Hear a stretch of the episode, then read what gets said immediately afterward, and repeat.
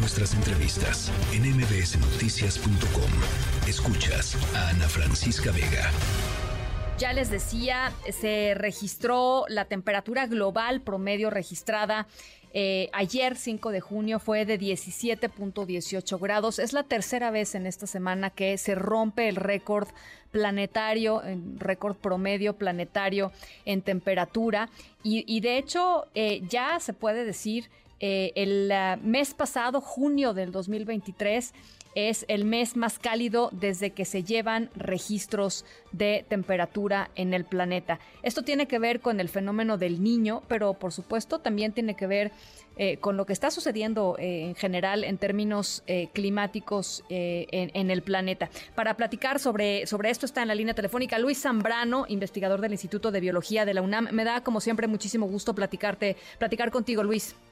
Hola Ana Francisca, ¿cómo estamos? A mí también me da mucho gusto platicar contigo y con el auditorio. Bueno, pues eh, eh, estábamos hablando hace un segundito de lo que está pasando en Uruguay, vemos lo que está en términos ¿no? de la crisis por el agua, vimos lo que sucedió hace unos meses eh, en Monterrey, estamos viendo los incendios en, en, en Canadá, en fin, un panorama, pues la verdad muy preocupante, Luis, de lo que está de lo que está pasando ambientalmente en el planeta. Sí, bueno, y si vemos las olas de calor que han pasado en China y en la India, en donde se han muerto bastantes personas, 44, 45 en estas olas de calor que han tenido, más la ola de calor que tuvimos en México hace un par de semanas, ¿no? Este, lo que estamos viendo yo creo que lo podemos definir como, digo, yo siempre lo trato de explicar como cuando uno está parado en, en la playa y este y entonces uno de repente ve que hay ciertos patrones, y hay patrones de tres o cuatro olas muy fuertes y luego las olas se calman y luego este vuelven otras tres o cuatro olas muy fuertes. Más o menos eso es lo que estamos viendo. El fenómeno del niño son esas tres o cuatro olas muy fuertes que están pasando. No, el niño es un es un fenómeno que pasa aproximadamente cada siete años, bueno, entre tres y siete años, y por lo general lo que hace es que calienta la Tierra. O sea, es un fenómeno en realidad es un fenómeno que pasa en el Pacífico, modifica las corrientes del Pacífico, pero el resultado final es que hay un aumento sobre todo de temperatura en el Pacífico y eso repercute en toda la Tierra. Pero además de eso, ese es el fenómeno del niño que estamos viendo, ¿no? que estamos sufriendo y que lo hemos venido sufriendo toda la vida. Pero además de eso está el cambio climático. Claro. Y es como, otra vez volviendo al ejemplo de la, de, de la playa, es como si estuviera subiendo la marea. Entonces, esas tres olas o tres o cuatro olas más fuertes pues son fuertes cuando llegan al tobillo y es marea baja, pero no pasa nada. Pero cuando ya la marea es alta y te ya está llegando el agua a la cintura, pues esas tres o cuatro olas ya son bastante más fuertes. Y entonces hasta te pueden arrastrar y ahogar, digamos. Y en esas estamos, digamos. Todavía no estamos en el peor momento, o sea, todavía no llegamos al 1.5, a pesar de estar rompiendo todos estos récords. Digamos que es como una de estas olas que se va a retraer y probablemente el próximo año no vaya a haber tanto este calor como estás pasando en este año, pero ya estamos teniendo el agua en la cintura y no en los tobillos como la teníamos hace 30, 40 años. Ahora, eh, no sé si es mi, pues mi, mi, mi deseo este, reprimido, Luis, pero mi, mi pregunta es la siguiente. O sea, eh, los seres humanos estamos empezando eh, casi cotidianamente, te diría, a experimentar los efectos del cambio climático eh, en la vida diaria, el tema de, la escasez de agua, eh, el tema de, estas variaciones climáticas brutales, el tema de las cosechas, o sea, un, montón de cosas que ya, digamos, nos, implican una consecuencia muy directa.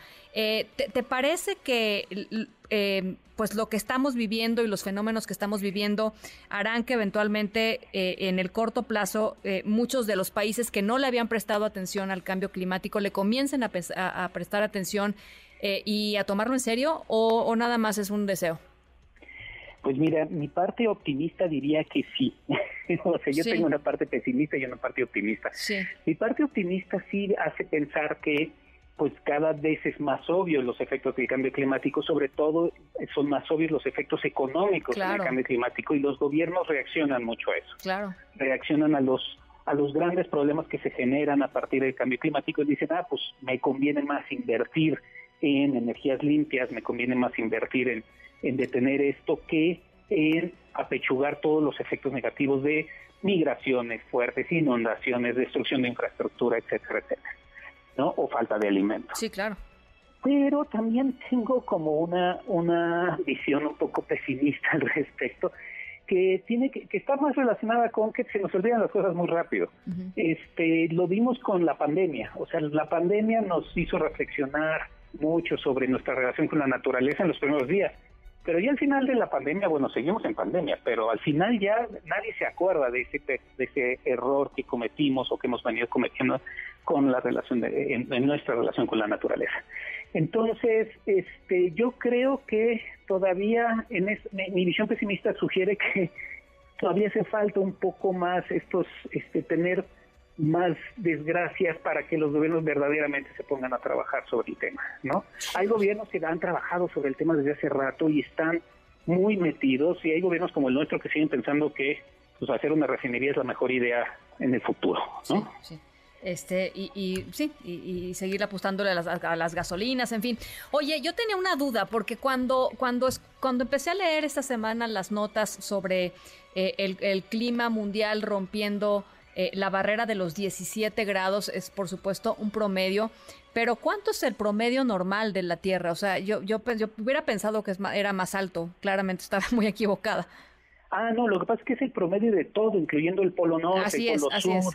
Entonces, sí, bueno, el, el promedio de, por ejemplo, en verano, antes del cambio climático, antes de los efectos fuertes en los 70, 60, el promedio más alto que es en estos meses es de 16 grados. Ah. Más o menos, o sea, era de 16 grados, ahorita ya estamos superando los 17, o sea, este promedio de 1.5 al que no queremos llegar es no llegar a los 17.5 en estos meses. Eso varía dependiendo del mes, o sea, el promedio obviamente en verano es mucho más alto, digamos que este que en invierno, ¿no? En invierno por lo general debe de estar por los 12, 13 grados en términos generales, ¿no? ahora está en, en 13, en, en 16, 17 grados y sí, por primera vez rompimos el récord de los 17 grados, este que probablemente el próximo año va a estar por abajito de los 16. Digo, por abajito de los 17, o sea, 16.8, 16.9, pero no vamos a llegar a los 17. El punto es que no vamos a estar en 15.9, 16.1, que es en donde deberíamos estar. En verano, en invierno estaríamos entre 12 y 13. Bueno, pues ahí está. Eh, tenía ganas de platicar contigo. Creo que es uno de los temas que hay que seguir conversando, Luis, eh, que la gente haga conciencia de lo que está sucediendo en este planeta y que pues que haga conciencia de que es la actividad humana, pues la que lo está lo, que la que lo está ocasionando.